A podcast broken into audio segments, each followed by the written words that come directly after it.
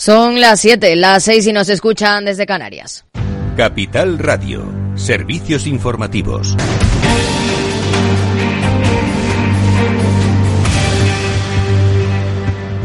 ¿Qué tal? Muy buenas tardes. Después de 10 subidas consecutivas, el Banco Central Europeo pisa el freno y mantiene los tipos de interés en el 4,5%, su nivel más alto desde 2001. La clave es saber si este es el fin de las subidas, pero ojo, Christine Lagarde, la presidenta del BCE, asegura que no han terminado. Déjenme recordarles eh, lo que hacemos. Nuestra misión es estabilizar los precios en línea con el objetivo que nos hemos marcado del 2%. No estamos en el 2%. La mejor herramienta que podemos usar para devolver la inflación a este nivel son las tasas de interés y es lo que estamos usando. Lo único que quiero mencionar es que la lucha que estamos manteniendo no significa que no volvamos a subir los tipos nunca otra vez. El organismo considera que mantener las tasas en el 4,5 durante un periodo suficientemente largo contribuirá de forma sustancial a ese retorno de la inflación al objetivo del 2%. Cree Lagar que hablar de recortes de tipos futuros es prematuro y no cierra la puerta del todo algún repunte adicional. Y ha vuelto a pedir a los gobiernos que retiren sus políticas de apoyo porque es esencial para reducir las presiones inflacionistas. Ojo, porque los conflictos geopolíticos pueden estropear los objetivos del Banco Central Europeo. El crecimiento podría ser menor si los efectos de la política monetaria resultan más fuertes de lo esperado. Una economía mundial más débil también afectaría al crecimiento, la guerra injustificada de Rusia contra Ucrania y el trágico conflicto desencadenado por los ataques terroristas en Israel son fuentes clave de riesgo geopolítico. Eso en la eurozona. En Estados Unidos repunta el crecimiento económico. El PIB avanza un 1,2% en el tercer trimestre, según los datos publicados por la Oficina de Estadísticas Económicas, que ha informado de que el ritmo anual de crecimiento es del 4,9%. Cifras con las que la primera economía del mundo deja atrás la desaceleración y que conocemos a pocos días de que la Reserva Federal decida sobre política monetaria. La fortaleza del consumo de los hogares, unida al aumento de las exportaciones y a un mayor gasto en inversión privada y pública, han empujado el mayor crecimiento entre julio y septiembre. Y en nuestro país, el mercado laboral ha creado algo más de 200.000 empleos en el tercer trimestre hasta, hasta marcar récord de ocupación de más de 21,2 millones de trabajadores. Eso sí, el paro sube en 92.700 personas y se sitúa en el 11,84%. El presidente del Gobierno en funciones, Pedro Sánchez, saca pecho de estos datos. Entre todos estamos haciendo que en un contexto tan difícil como el que estamos viviendo, pues la eh, economía española continúe creciendo a un buen impulso y además con una creación de empleo que está batiendo todos los eh, récords históricos eh, en afiliación, en ocupación, en reducción de la temporalidad y también, sobre todo y en particular, en lo que respecta al paro juvenil.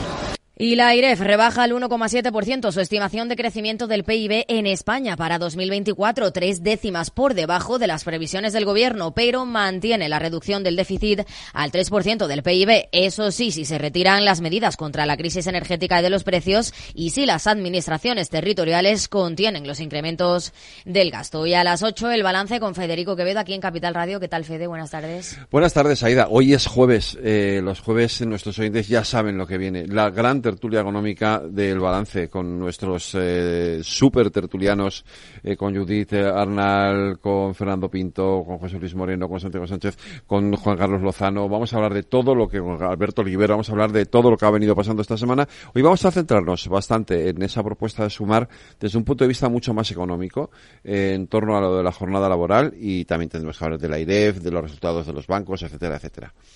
Pues a las 8 aquí el balance. Claves del mercado. El IBEX 35 y el resto de plazas europeas cierran a la baja, excepto Milán, tras conocer la decisión del Banco Central de mantener los tipos sin cambios. El selectivo español pierde un 0,24% en los 8.962 puntos. Entre los mejores títulos se han situado Sabadell, que se dispara más del 6% tras alcanzar récord de ganancias, y Fluidra. En el lado de las caídas, entre los peores Celnex, Repsol, que ha caído un 1,49% tras ganar casi un 14% menos en el tercer trimestre, Inditex y AENA. Si miramos a Wall Street, estricto no negativo, el Nasdaq cae un 1,80%, el S&P 500 retrocede un 1,11%, mientras que el promedio de industriales cae un 0,59%. En el mercado de divisas, según las pantallas XTB, el par euro dólar se negocia a 1,0535 unidades. Muy buenas tardes.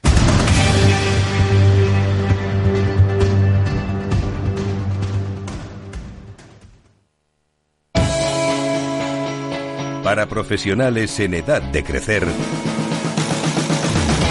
Radio.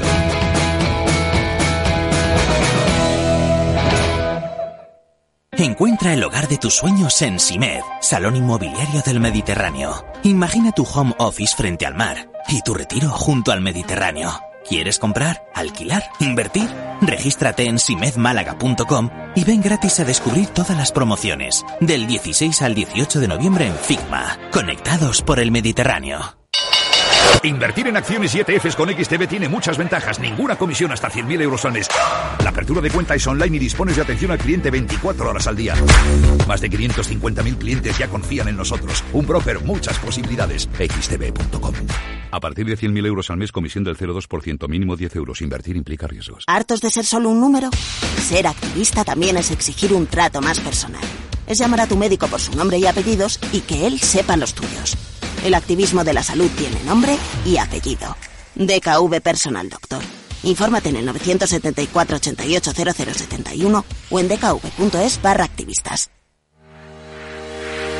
Si quieres conocer mejor las empresas con las que trabajas, empieza por Informa. Compruébalo con tres informes gratis, el nuestro para que nos conozcas más y los dos que tú elijas para tu negocio. Solicítalos ya en Informa.es. Informa, líder en información empresarial.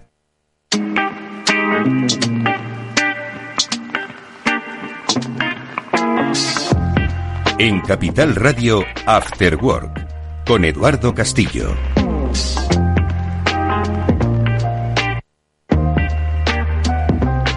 Buenas tardes amigos, bienvenidos. Comenzamos este programa, lo vamos a hacer hablando de liderazgo femenino porque a la vuelta de la esquina está un evento importante para precisamente visibilizar ese talento femenino, Top 100 Mujeres Líderes. Vamos a hablar con una de sus responsables, con Mercedes Bullig, no solo de este evento, sino también de cómo evoluciona esa visibilización del liderazgo de las mujeres, no solo en el mundo de la empresa, sino en otros tantos sectores. Eso en la primera parte del programa y en la segunda, como siempre, nuestro análisis digital con Julián de Cabo, Víctor Magariño. Este es nuestro Afterwork de hoy. Os doy la bienvenida. Vamos allá.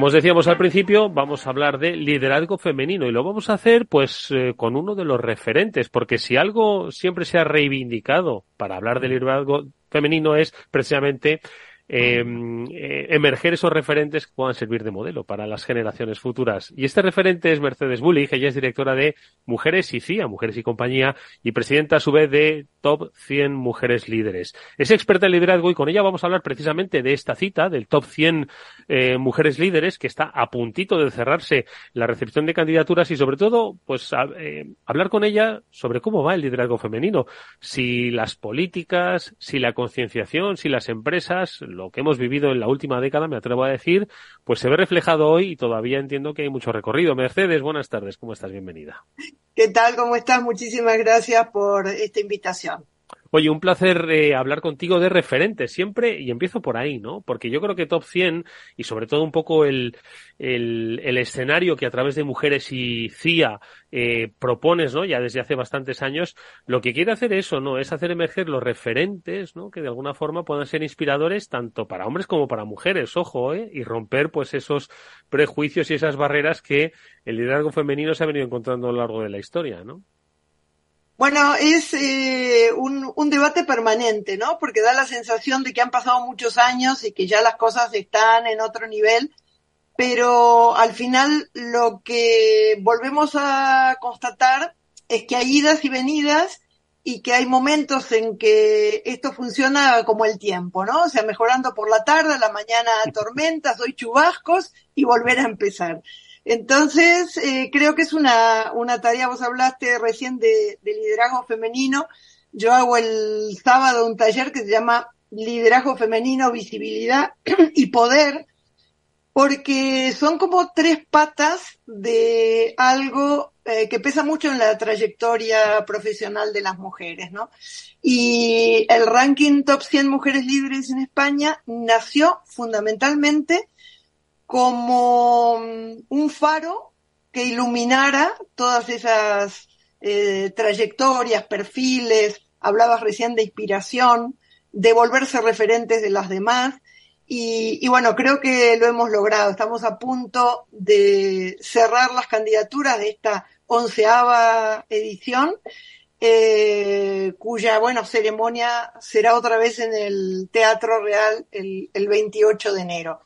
Y siempre nos sorprende eh, la cantidad de mujeres que no conocemos, muchas que repiten, obviamente, pero hasta qué punto eh, siguen apareciendo mujeres cuyos eh, perfiles a lo mejor intuimos o tuvimos alguna referencia, pero luego nos metemos a ver todos esos méritos, la trayectoria, la experiencia, y, esto sinceramente se vuelve eh, sumamente inspirador. A mí lo que más me gusta es encontrar esos perfiles que habitualmente no se ven y que nosotras que estamos con ese tema permanentemente en, en la cabeza, eh, nos sorprendemos y decimos, uy, ¿cómo nos supimos de esta mujer hasta hoy?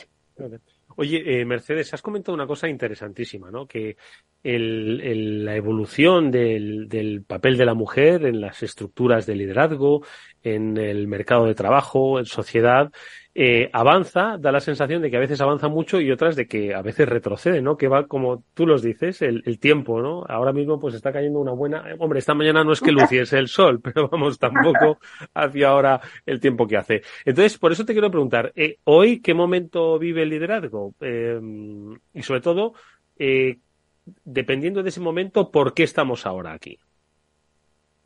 A ver, yo creo que, el liderazgo, o sea, que se, ha caminado mucho y que podemos decir que estamos eh, bastante mejor que hace 10 años, y no te digo hace 23, cuando yo llegué a España, que, llegué con el siglo prácticamente en el 2000, y, y a mí me llamaba muchísimo la atención porque había muy pocos nombres de mujeres y eran los que permanentemente se repetían en la prensa, ¿no? En ese momento era Amparo Moraleda, Rosa García, eh, Magda Salarich, Isabel, eh, me acabo de olvidar el, el, el apellido. Eh, pero lo llamativo para mí era, yo decía, o, o la prensa es muy perezosa y tira de estos seis o siete nombres de manera permanente, o de verdad no hay más mujeres, cosa que me parece absolutamente increíble. Obviamente te, tiene, que ver con, con, una, como una especie de... Eh, o sea, hay, hay pereza, pero también eh, eso se, se realimenta. Entonces eh, se genera una, una inercia, se siguen repitiendo los mismos nombres y de pronto yo acabo de, de, participar en el lanzamiento, participé, mira, en dos lanzamientos, una iniciativa, las dos en, eh, en vinculadas con el Parlamento Europeo en España. Eh, la primera se llamaba ¿Dónde están ellas? Uh -huh. y, y, junto a EGECON y a otras asociaciones y por supuesto otra vez con, con el Parlamento lanzamos una iniciativa que se llama Aquí están ellas, ¿no? O sea, eh, tener una especie de, de banco de talento eh, para que ni los medios, ni los organizadores de foros, ni los este, potenciales eh, paneles carezcan de mujeres, ¿no? Porque ya no es posible uh -huh. decir, bueno, pero hay, hay mujeres en ciberseguridad, en energía nuclear, en todo hay mujeres, ¿no? Entonces, uh -huh. al final no se trata más que naturalizar aquello que ya existe y de verdad, o sea, yo me aburro yo misma de escucharme, o sea, ya son muchos años, pero lamentablemente sigue siendo una necesidad. Mm. De ahí un poco eh, me apuntabas que el próximo sábado vas a hablar de liderazgo, visibilidad y poder. Esto último que decías tenía que ver mucho, ¿no? Con la visibilidad. Hay eh, especialistas en todas las materias para poder representar y visibilizar ¿no? ese talento femenino en diferentes áreas, no solo a las tecnologías, que es que parece que dicen, oye, nos estamos centrando en las profesiones STEM, ¿no? Yo creo que la visibilidad tiene que hacerse en todos, en todos los sectores, ¿no? Pero sí que me gustaría un poco que me comentases sobre esa tercera pata, que es poder, ¿no? ¿En qué sentido debemos entenderlo y por qué lo has incluido? Mira, esto viene de muy lejos porque yo en el, creo que fue en el 2000, 2005 eh, tuve una oferta de una editorial para escribir un libro y cuando me dijeron, me hablaron de mujeres, yo dije, bueno, ok, las mujeres que están, pero ¿hasta qué punto no tenemos que hablar de poder? Es decir, eso que a veces se deja de lado porque se supone que, bueno, que en realidad la relación de la mujer con el poder entra ahí un poco en conflicto.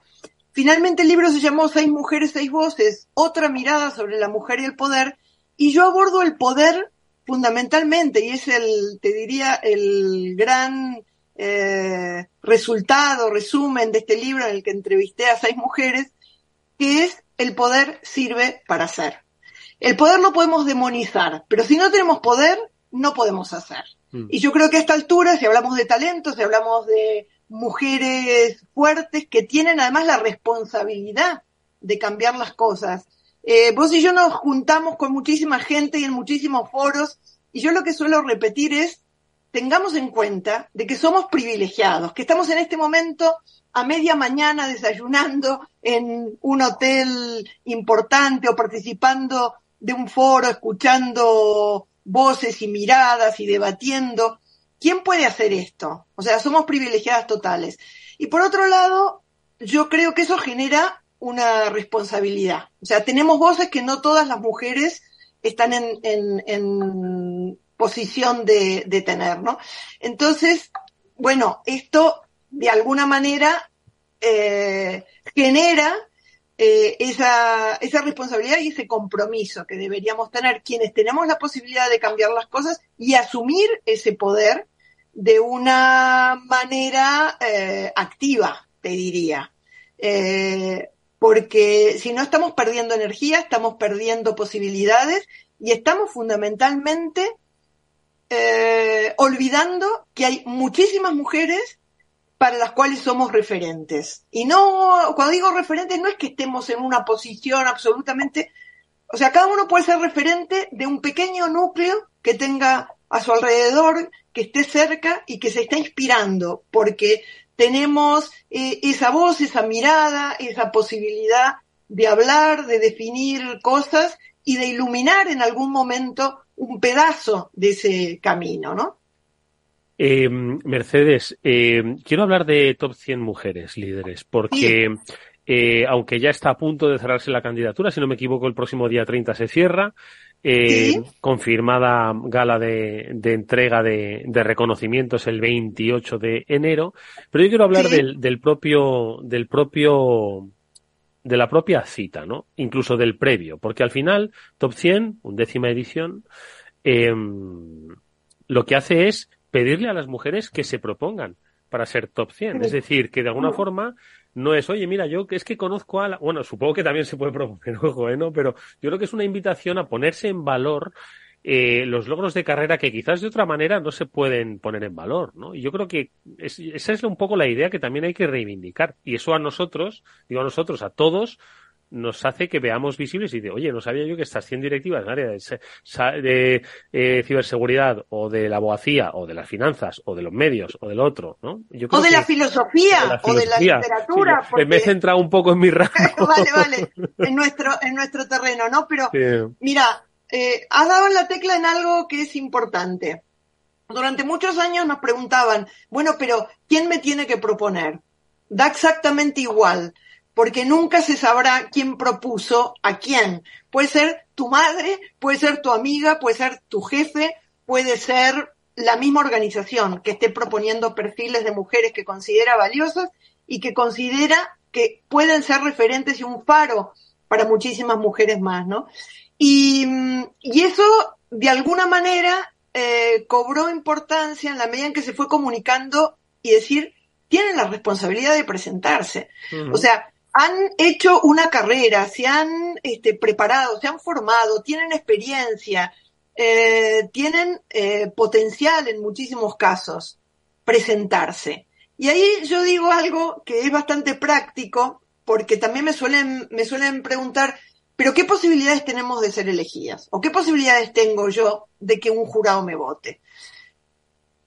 Y yo digo, bueno, en realidad, y esto lo he repetido bastante, un ranking puede llegar a ser un poco caprichoso en el sentido de por qué ha salido tal y no ha salido cual. Mm. Y cuáles han sido las cosas que se han evaluado. Se evalúa trayectoria, se evalúa logros, se evalúa características este, que tienen que ver al, al, al, al perfil, influye también la visibilidad, por eso yo hablo tanto de visibilidad.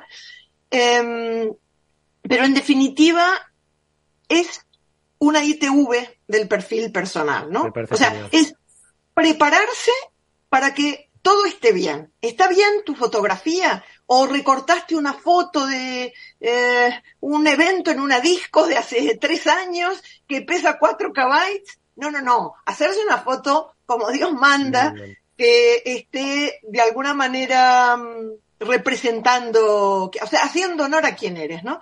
Mm. Y por otro lado, poner un poco en orden ese currículum. No se puede Revisa presentar tus a un- méritos, que si de repente te pones a pensar y dices tú, oye, es que, es que Claro. tengo méritos.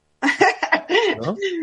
Mira, este, una, una hija mía que, que hace teatro, narración oral y tal, te- tuvo un espectáculo que se llamaba Relatos eróticos, y eran relatos literarios en tono erótico, y contaba los puentes de Madison cuando Fran en un momento se mira en el espejo y dice, qué buena que estoy, ¿no? Y es, es, es esto, ¿no? Es decir, mirarse al espejo y decir, pero de verdad, ¿no? O sea, ¿y, y cómo ordeno todo esto? ¿Qué de mi trayectoria es lo más importante? No se puede presentar al jurado un tocho enorme, un jurado que tiene que revisar eh, 700, 800 mil perfiles para elegir a 100, algo que no tenga espíritu, que no tenga determinación, que no se elijan las palabras. El otro día una directiva me dijo, presentándose, bueno, me llamo tal y tal, y, y ¿en qué, en qué posición estás? Eh, no, dice, soy, soy la, mm, este, trabajo en, tal- en tal empresa. Yo trabajo en tal empresa, es un poco, hay una frase que me encanta que dice, quería tener éxito, debí ser más específico, ¿no? Eh, ¿En qué empresa? ¿Y en qué posición? Bueno, yo he estado trabajando 10 años y ahora me han pasado a la vicepresidencia. Yo, ¿cómo? ¿Ya sabes cómo se presenta un hombre? Soy tal, tal y tal vicepresidente de tal cosa, ¿no? Entonces, hay que tener en cuenta hasta qué punto las palabras que elegimos para definirnos, eh, cómo ordenamos eh, quiénes somos y cómo expresamos, ¿no? Nuestros valores en relación a eh, hemos hecho esto y ahora y cuáles son mis logros. Esto es lo que este, ha sido lo más importante. He aportado valor en tal y cual cosa y, con una eh, claridad y con un lenguaje que colabore en que el jurado, en lugar de leer de forma automática, diga, ¡oh! Esta es alguien, esta, esto me interesa, esto eh, sale de, lo común, ¿no? Y, y yo creo que esa ITV es necesaria. Y luego, otra pregunta que me hacen muchísimo es, bueno, pero, pero vale la pena, Ten- digo, vale la pena, claro que vale la pena. En este ranking vale la pena, no te voy a decir igual porque me, me- me lo van a refutar, ¿no? Pero, pero vale mucho la pena el camino más allá del resultado. Hay mujeres que tardaron seis ediciones en salir elegidas y que cada año me preguntaban, ¿te parece que me vuelva a, pre- a presentar? Le digo, claro, claro que me parece. Primero que es un baño de cariño, de reconocimiento, de impulso, o sea, todo el mundo diciéndole qué maravilla, eres una crack, te lo mereces, ahora por ello y tal y cual, ¿no? Em, y por otro lado, que las circunstancias van cambiando. Cada año es como, como la selectividad, ¿no? Un año la nota es 7, el otro 8, 9, será más fácil, más difícil. El jurado va cambiando en un 50% para que no haya un efecto repetición en el, en el voto. Eh, y todo eso está muy cuidado porque de alguna manera es lo que termina eh, identificando el tipo de, de, ranking eh, y a la vez eh, te diría que dándole un valor añadido a, la reputación que ha tenido en estos 10 años que han pasado y bueno, y ahora estrenando esta onceava edición. Oye, Mercedes, eh, es un ejercicio eh, participar en, en, en, este, en este proceso de top 100 mujeres líderes, para ellas, para una valoración, una ITV me ha gustado mucho porque de alguna forma es revisar todos tus logros, tus capacitaciones y luego, ojo, eh, no es cerrar un currículum, es sencillamente diseñar el próximo estadio, ¿no? Y, pero te quería preguntar, las empresas, y esto es algo que habéis impulsado desde, desde Mujeres y CIA, pero eh, te quería preguntar, ¿las empresas hacen de verdad por visibilizar? Es decir, Conozco muchas empresas, y hablamos con ellas en Capital Radio, que realmente creen en el liderazgo femenino, eh, grupos de trabajo y potencian, y no en una cuestión de cuotas, sino en una cuestión de visibilización. Y de alguna forma ellos también trabajan para mejorar esa visibilización y fomentar el desarrollo de carrera. Pero hay otras tantas que yo creo que es por, lo ponen porque lo tienen que poner en la memoria de RSC. Entonces, ¿qué hacen las empresas para, desde dentro, para trabajar conjuntamente por eh, visibilizar su propio liderazgo femenino? Bueno, a ver, eh, como lo acabas de decir, eh, o sea, cada uno de su madre y de su padre. Hay empresas que lo tienen súper asumido y les parece fantástico. Ayer mismo tuve tres llamados de directivos de empresas que querían presentar candidaturas de, de, sus mujeres, ¿no? Algo que, que, celebramos y cada vez hay más hombres implicados en esto. Ayuda mucho que tengan hijas mujeres, ¿sabes? pero, pero bueno, pero hay empresas, y te voy a contar una anécdota que es de los primeros años. Eh, nosotros, eh, una vez que salía ya el listado, mm, llamaba, o sea, yo personalmente llamaba a, muchas de las elegidas, de las que tenía el teléfono, pues no en todos, sino a través de email.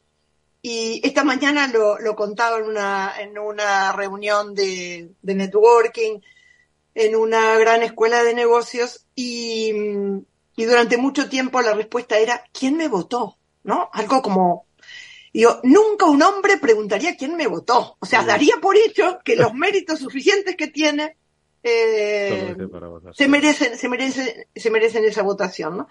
Y, y luego, eh, cuando no dábamos con las directivas, íbamos a las direcciones de comunicación de las empresas para decir, a ver, vuestra, vuestra candidata ha sido elegida, tal y tal. Y, o, mandábamos un email. Entonces, eh, bueno, una, una gran empresa española, muy, muy grande, eh, me llaman por teléfono. Yo estaba en ese momento en, en la calle y me dicen, acabamos de recibir la comunicación de que tal y tal ha sido elegida como... Sí, sí, digo, qué, qué alegría que me llames porque estamos a 10 días de la gala, entonces lo que mm. queremos es eh, confirmar que, que va a asistir. Y entonces me dice, pero ¿quién les ha dado permiso para incluirla? Y yo dije, ¿permiso? Bueno, si tuviéramos que pedir permiso, este ranking no existe. Y de mm. verdad está muy lejos de nuestro espíritu pedir permiso a nadie. Las candidatas, si no lo consideran y no han hecho ellas el rellenado de, de la ficha, pueden darse de baja, por supuesto, pero no pedimos permiso a nadie. Y entonces me dice, bueno, no va a asistir.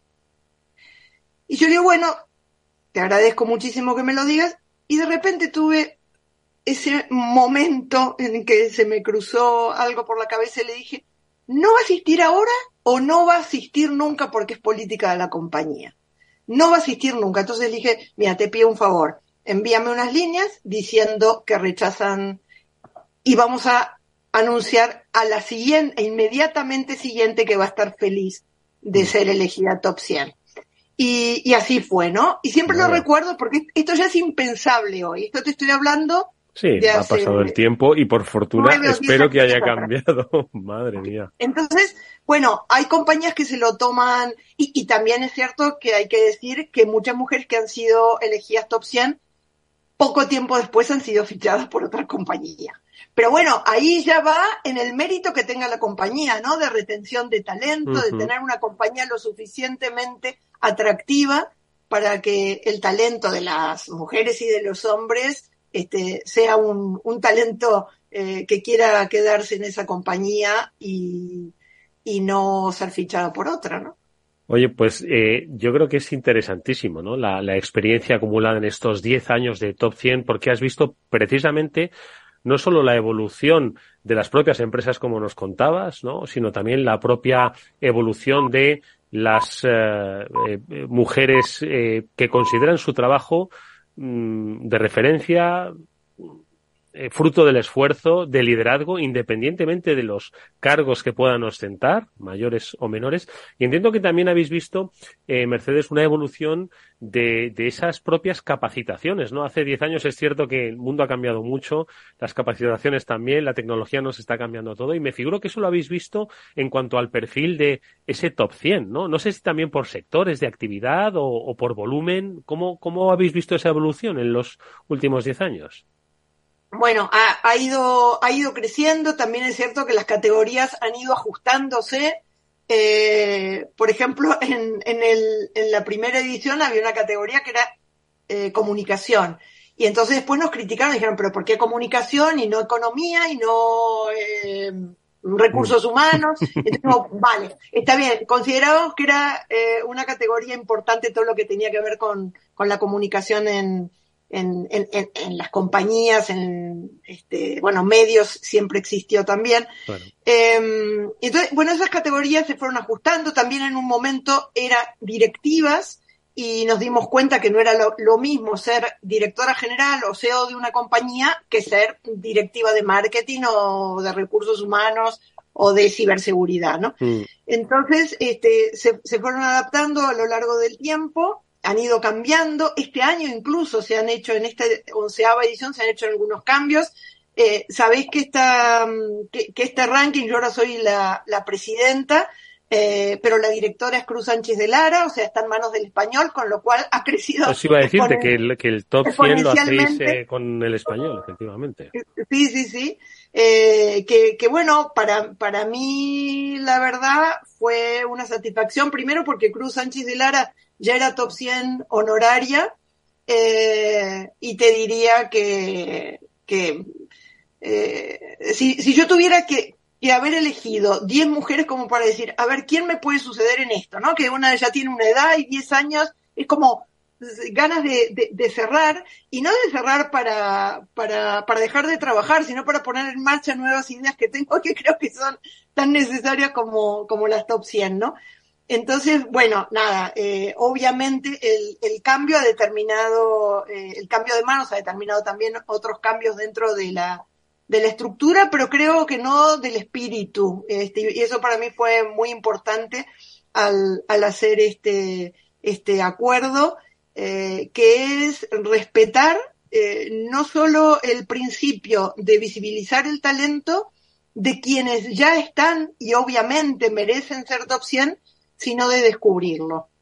Y en, en, uno, en uno de los, de los eventos, hace dos o tres años creo que fue, eh, tuve la um, alegría, eh, yo cuando iba a buscar patrocinadores, decía, esto es necesario, porque claro, esta y esta y la otra ya está, mm. ya las conocemos, ya sabemos quién son, obviamente se merecen estar en ese lugar, pero ¿cómo hacemos para descubrir a una investigadora de un, de un pueblito gallego que ni siquiera y, y, tuve la satisfacción unos años después de que una investigadora de un pueblito, un pueblito gallego. estuviera, estuviera, sentado con su marido eh, totalmente ilusionada y emocionada disfrutando mm. de, de, ser una de las elegidas en la categoría académicas e investigadoras, ¿no?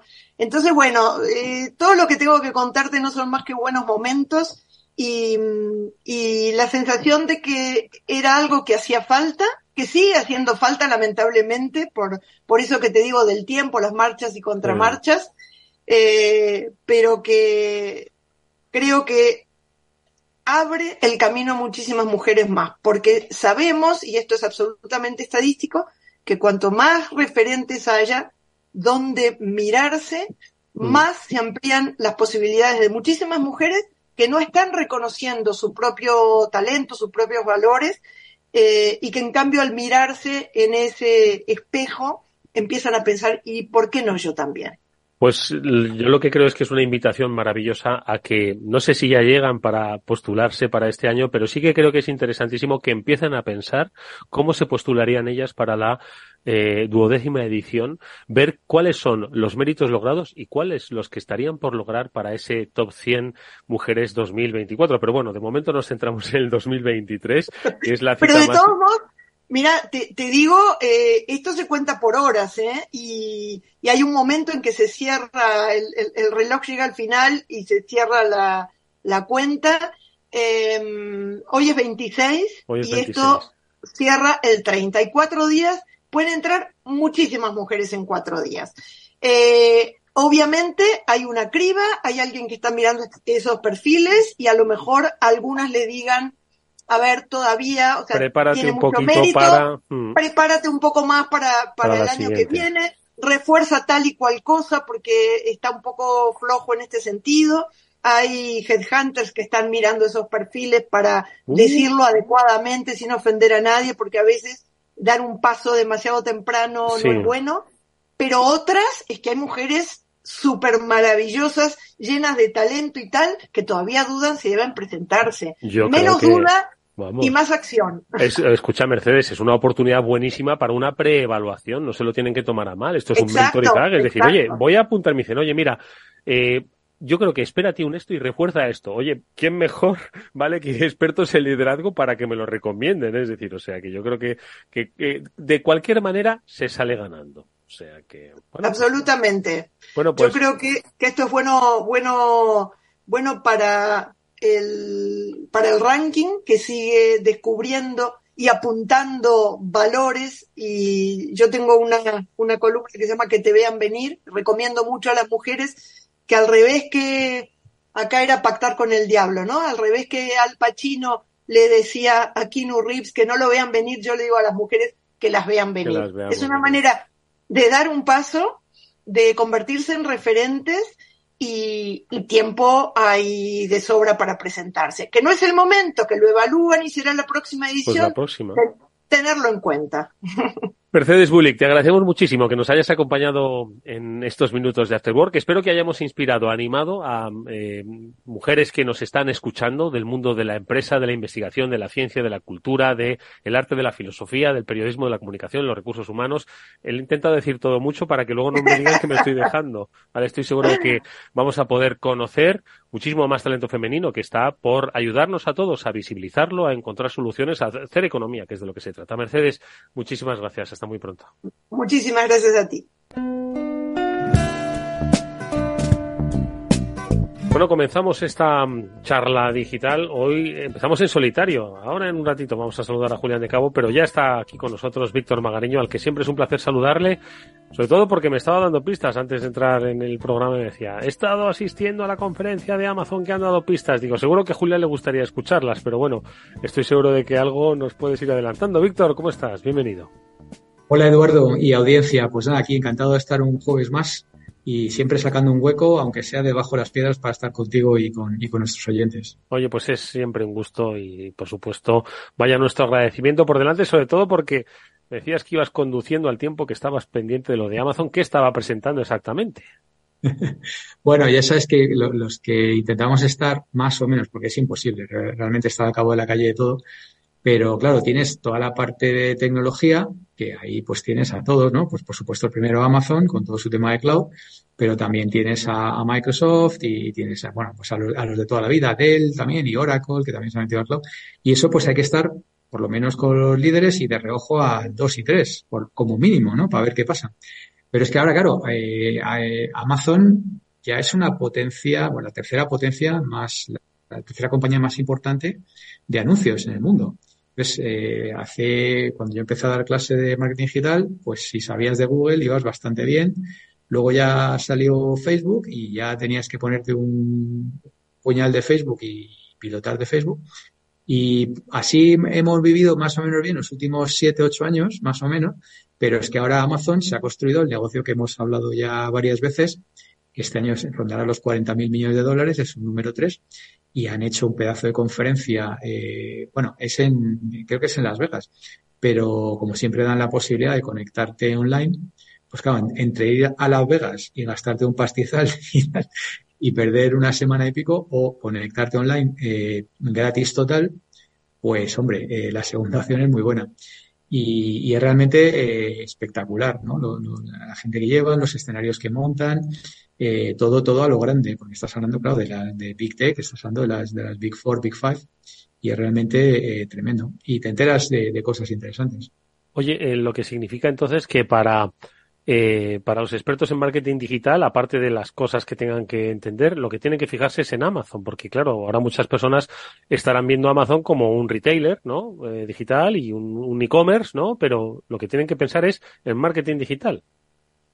Bueno, lo, que pasa es con Amazon, que, que precisamente lo, estaba escuchando en, una de las keynotes, que, este es el, día 2, ¿no? Jueves, es que eh, ya no es que sea una plataforma donde anunciarte, sino que están poniendo, claro, mucho énfasis en, por ejemplo, sus capacidades como mostrar anuncios en televisión, porque ya tienen Amazon Prime. Hablaban, si no recuerdo mal, de 115 millones de estadounidenses. Eso es casi la mitad de todos los estadounidenses que tienen Amazon Prime. Prácticamente todos los hogares, casi todos los hogares, ¿no? Que tienen como 100 millones, 120 millones de hogares.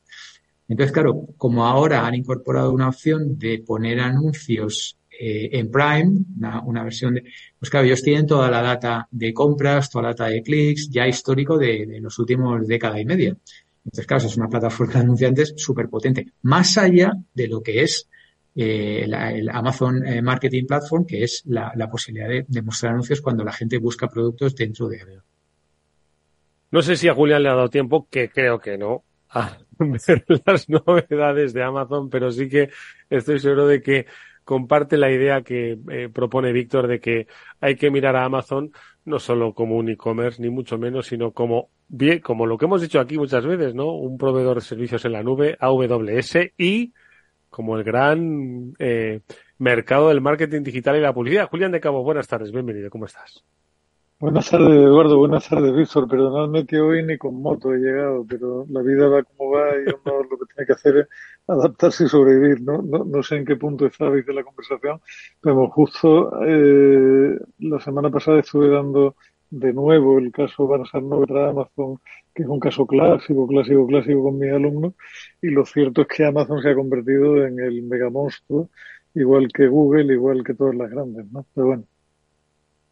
Fijaos que al hilo de esto, del, del, del mega monstruo, eh, me llegó un tuit el otro día de un tipo que, que comparte cosas cosas en positivo, ni siquiera sesudas en positivo. Y fue una especie de carta al director de un periódico estadounidense en el que decía, me hace reflexionar mucho que los eh, grandes eh, eh, jerarcas de la tecnología, que son los mm, fundadores de Microsoft, estamos hablando del, del, difunto Steve Jobs, de los actuales jerarcas, como digo, de la tecnología, a sus hijos los, los están dando una educación eh, absolutamente limitada en cuanto al acceso a tecnología y en cuanto al acceso a dispositivos y todo eso. Y que y el otro día oía a un, a un psicólogo, creo que era, que decía que la mejor herramienta para combatir la frustración, el suicidio adolescente era quitar los móviles hasta los 16 años. Fijaos que no sé si habéis oído, yo creo que en más de una ocasión hemos hablado de, de esto. Julián. Sí, hemos, hemos hablado más de una vez, Eduardo, incluso de la correlación demostrable, aunque también eh, es de primero de analítica de datos que correlación no necesariamente significa causalidad, pero hay una correlación aparentemente clara entre el uso temprano de los móviles y la aparición temprana de enfermedades mentales en gente joven, ¿no? Y que había personas que, que llevan tiempo investigando sobre esto y que sus conclusiones son bastante tremendizas en un momento dado. Víctor. Sí, sí, el, precisamente eh, hace un par de días escuchaba en televisión, en las noticias, que ya sé que suena un poco boomer decir que ves las noticias en televisión, pero bueno, eh, escuchaba en televisión, o sea que eh, entiendo que es mainstream, un, un, análisis y hablaban de que era importante, de alguna manera, limitar o prohibir el, el, uso de pantallas, atentos, atentos, a menores de dos años. y yo no sé, digo, uy, no sé si lo he oído bien. Querrá decir doce. No, no, no, de dos años. Entonces, claro, lo de 12 era las pantallas de móvil, pero eh, a los de 2 era limitar el uso de pantallas, de pantallas en general, ¿no? Mm. Entonces, claro, estamos ya a unos niveles, hablabais ahora de los 16 y tal, uy, eso ya es súper tarde. No sé, pero no sé. Hombre, yo, yo creo que, que lo conté en alguna ocasión, Víctor, había hace ya años, además de esto, un vídeo muy simpático que circulaba por la red donde se veía una cría que no te, sentada, pero se veía sentada en un equilibrio todavía inestable. O sea, es una criatura probablemente de bastante menos de dos años, a la que su madre le daba una revista y la cría miraba la revista, la tocaba con el dedito, hacía ademán de pasar página y tal, y miraba luego a su madre como diciendo, ¿qué, qué mierda es esta que me ha puesto aquí? que la toco y no hace nada, ¿no? Sea, y, supongo que a vosotros pasará lo mismo que a mí, que uno anda trabajando con el portátil completamente abstraído y de pronto agarra el dedo índice y le da a la celda CBGT de la Excel y la tercera vez que le da dice que no, que no, que no, que esto no es táctil. O sea que, madre mía, nos han cambiado la vida de una manera en que no somos ni siquiera conscientes. ¿no? Mm, eso sí. Oye, en cualquier caso, perdona Víctor, quizás querías apuntar algo más. No. Siguiente. No, sobre otro tema, sobre otro tema. Estamos en semana de resultados, quería comentar un poco lo de Google. Pues adelante con ellos, por de los grandes gigantes, fíjate, las grandes corporaciones, hasta que se metan en negocios. Antes decías que Prime, ¿no? Que es la, plataforma de distribución de contenidos audiovisuales, ¿no? Y de entretenimiento. Eh, llega a cuántos? 135 millones. 115, ah, he oído la cifra. De ahí a que empiecen a crear contenidos eh, informativos, yo siempre digo que hay, hay muy poco. Lo siguiente van a ser los concursos, entretenimiento propio, ya lo están haciendo. Y lo siguiente, veremos un poco las, las líneas informativas. Ojo, 115 millones, eso son, eso es, esos son muchos millones de personas. Pero bueno, vayamos con otro, con otro gigante de la tecnología. El primero, porque por orden, ¿quién sería? Google, Microsoft y Amazon, Google, Apple, Microsoft, Amazon, Microsoft, ¿cuáles son esos top five? Depende de lo que es. Si miras facturación Amazon, si miras valor bursátil Apple y, si miras eh, margen, o sea, margen de contribución o, rendimiento bruto, probablemente Apple barra Google eh, barra Microsoft. Yo creo que Microsoft está número 2, 3 quizá de facturación pero con buen profit. Pero vamos, están ahí, da igual. Estamos hablando de muchos Bueno, hablemos de uno de ellos, Google, venga. Bueno, Google ha presentado resultados esta semana y obviamente pues hay que estar, bueno, quien dice Google dice eh, Alphabet, ¿no? Que para los nostálgicos decimos Google. Y bueno, pues la, la noticia más interesante, como siempre, hay que ver el negocio de publicidad, más 9,5 más 10, o sea, básicamente doble dígito y todos sabemos que el 80 y muchos por ciento de eso es el, buscador, con lo cual un negocio de, de 140 mil millones solo de búsqueda que crece más 10, pues hombre, ya le gustaría a muchos tener ese, ese negocio. Eh, el beneficio neto ha subido un 24%, cuidado con la cifra, ¿eh? Eh, y alguno dirá, bueno, si solamente el negocio sube 24, perdón, el negocio sube 10 y el beneficio sube 24, pues todos sabemos lo que hemos estado hablando estas últimas semanas, ¿no? Las famosas reducciones de, personal, la búsqueda de la eficiencia. Eh, han salido, no sé si eran 12, 15 mil personas en los últimos meses, un 6% del workforce, eh, lo cual me recuerda a la broma que hacíamos cuando estaba en Google. Si nos vamos todos, ¿qué pasa? Pues probablemente nada, ¿no? pues en este caso no se han ido todos, pero se han ido un 6% y lo que pasa es que siguen creciendo un más 10. Pero además ganan un 24% más. Y en el, en el aspecto, digamos, menos, de menos, bueno, iba a decir menos chicha, pero vamos, más pequeño, ¿no? Que es la nube. Pues la nube crece solo, y digo solo porque la de, la de Microsoft que la han publicado crece como un 30 y pico. Qué barbaridad, o sea, lo de Azure. Eh, pero la de Google crece solo como un 15, un 17, algo así, dicen los números, pasa de, de 6.8 billones a 8.9 billones, hacer las matemáticas. Eh, pero la gran novedad es que por primera vez ganan pasta con el cloud. y esto siempre hay que celebrarlo, ¿no? Porque pasaron de, perder 400 y pico millones a ganar 266. Mm. Eh, entonces ya se meten en el, en el cajón de, Amazon, que es el, como sabéis, es el negocio donde gana pasta. Ya solo falta que gane pasta Microsoft Azure. Aunque con las políticas que tiene, eso si queréis, lo, abrimos el apartado en otro momento, porque claro, están todos como locos por capturar negocio y te regalan el oro y el moro. Y eso tiene un coste. Obviamente va al bottom line, es decir, al, al PNL, al profit and loss, o sea, al margen de consumo. Entonces, bueno, pues eh, Google ya ahora gana pasta, pero aparentemente la, la, acción pierde porque dice que no crece lo bastante. Claro, cuando tu competidor crece, es más grande y crece el doble, pues obviamente no crece lo bastante. Sí, pero bueno, ya eso como, como, como al final, hacia dónde se dirige, ¿no? Pues el, el negocio de nuestro tiempo, ¿no? Eh, publicidad, publicidad, vender directamente a, a, través de básicamente generación de contenido, es decir, entretenimiento, caja tonta, porque sigue siendo caja tonta, lo que pasa es que ahora es tableta tonta, y luego almacenamiento puro y duro, y, dotar de capacidades a un mundo digital. Julián. Vamos a ver, lo que pasa es, la, el típico esquema de una batalla entre plataformas que se ha repetido cien mil veces. Es el, juego de la película aquella terrible de los inmortales, de solo puede quedar uno. Aquí en lugar de uno quedarán dos o tres. Y una vez que queden dos o tres y se hayan repartido todo el mercado, pues empezarán a atornillarnos cada vez más, a subir precios cada vez más. En fin, el comportamiento que hemos visto suceder cien mil millones de veces. No, no hay nadie que alcance una posición de dominio y que al cabo de los dos años no se haya convertido en una máquina de generar cash a su libre albedrío, porque como no tiene competencia, le basta con tocar precios para mejorar sus números simplemente con un clic. Y precisamente está, eh, otro de los temas que está ahora es el, el famoso, los dos juicios que tienen tanto Google como Amazon, ¿no? Y es curioso porque de todo lo que le pueden meter mano a Google, le están metiendo mano por lo que estoy leyendo, ¿eh? Me imagino que le meterán mano por varias cosas, pero sobre todo es por el dinero que le paga Apple, que hemos comentado aquí varias veces, yo lo tengo en mis slides hace 7, 8 años, por mantener el buscador por defecto en el iPhone, ¿vale? Y la cifra que están manejando son 10.000 millones. Yo hay alguna lista que lo pone ya en, en 16, 17 mil millones. Pero es curioso que le está metiendo mano ahí porque dice que de facto está creando un monopolio, aunque todos sabemos que en el minuto uno eh, un usuario de iPhone puede cambiar el, el, buscador, el navegador, ¿sabes? Lo cual, claro, Google se va a agarrar a eso y el analista de, en este caso era The Economist que estaba leyendo, pues dice que, que quizá no está tan bien armado, ¿no? Y a eso a Google y a, y a Amazon le están dando caña, de nuevo, teniendo muchas cosas para darle caña, le están dando caña con el tema de, los precios dice que penaliza a aquellos, anuncia, a aquellos marcas que venden productos más baratos fuera de Amazon.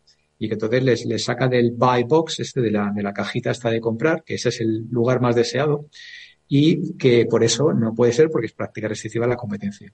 Pues ellos dicen que no, que, que tienen toda la competencia de los, de las tiendas físicas. Y claro, el otro dice, ya, pero es que en el online tú tienes entre el 40 y el 50% de, de, cuota de mercado. Entonces esto es abuso de posición dominante. Parece ser que este puede estar un poco más armado y ahí la lista decía que, que la FTC, que es la Federal Trade Commission, que es la, la CNMV nuestra. La, la, el organismo que protege la competencia, pues que puede tener más posibilidades de ganar esto. Pero bueno, esto se llevará mucho tiempo, muchos años, y mientras tanto, pues siguen las puertas, ¿sabes? Que, que, y, de todas y, maneras, y Víctor, no, no, te olvides de que hablas del, estás hablando sobre el país donde metieron en la cárcel al Capone por fraude fiscal, con lo cual podemos esperar cualquier cosa en cualquier momento dado. Oye, y sí.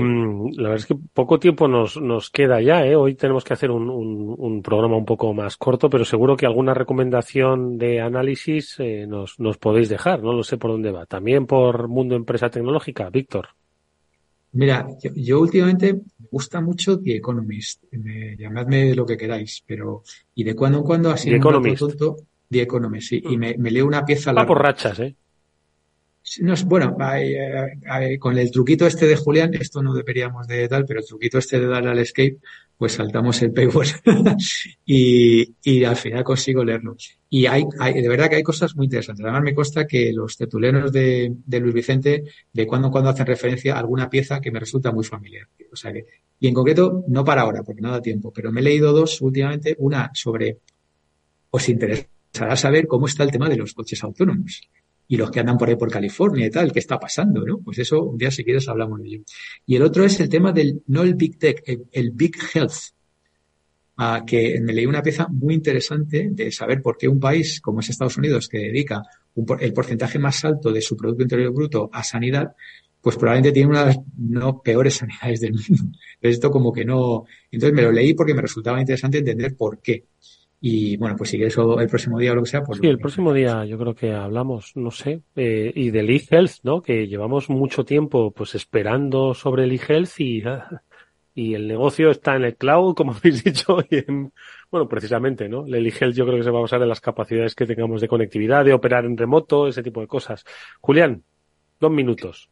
Pues yo poca, poca recomendación o ninguna, Eduardo, más allá de que sean felices y se lo pasen bien los oyentes y que abandonen toda, todo intento de sustraerse a este rodillo digital que nos está pasando por lo alto, porque de verdad que, que uno lo mira y no sabe si le entra hasta cierta medida un, punto de melancolía, ¿no? Cuando ve a, lo, a, una, o sea, es un poco el, el, ver cómo empresas que eran frescas, nuevas y con propuestas maravillosas hace un tiempo, pues como dices tú, vuelven a convertirse en lo mismo de siempre al cabo de los años y con los mismos vicios de siempre, ¿no?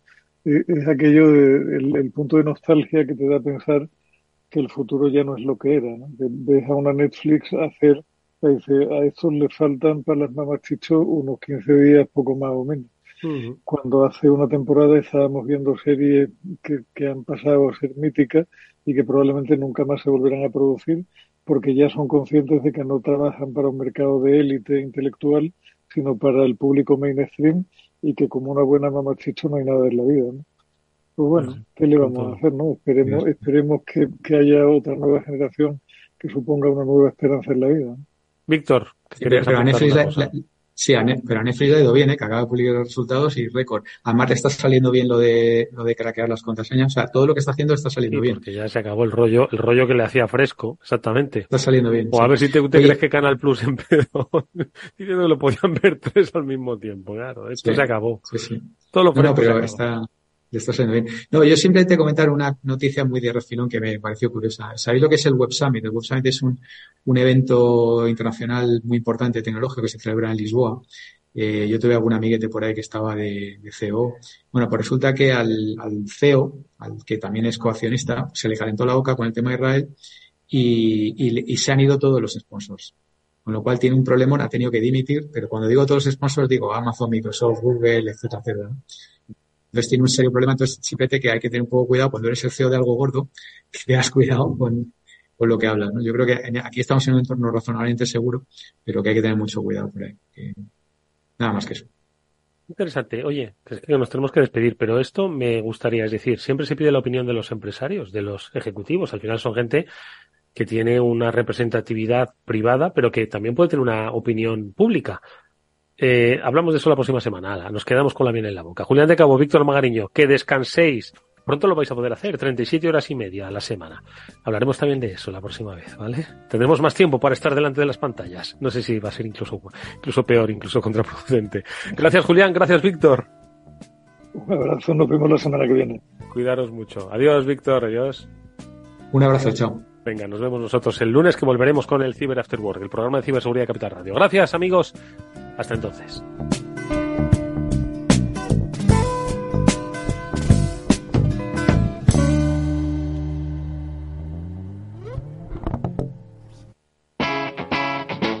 Capital Radio.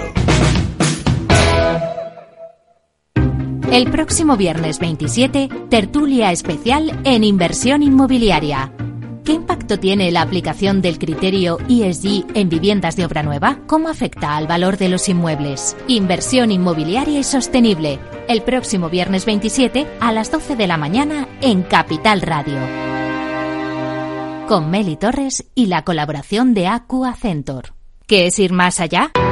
Con Arval podrás llegar donde te propongas de la forma más sostenible y desplazarte como y cuando necesites con una oferta de renting sostenible, segura y conectada.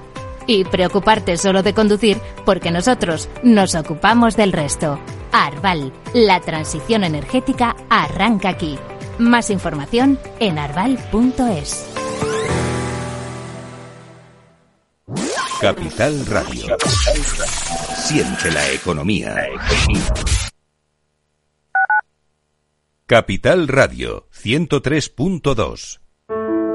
Dicen que el agua de Madrid es la mejor agua del mundo. Pero ¿sabes lo que hay detrás de cada gota? Un gran equipo de profesionales que trabaja para llevar el agua de todos a todas partes, cuidando del medio ambiente y cuidando de ti, porque no solo te ofrecemos la mejor agua, sino también el mejor servicio.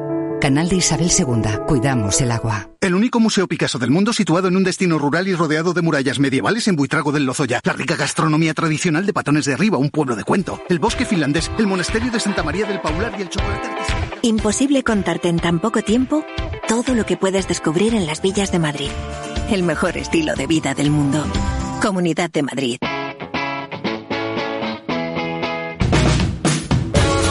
Capital Radio. Despierta la economía.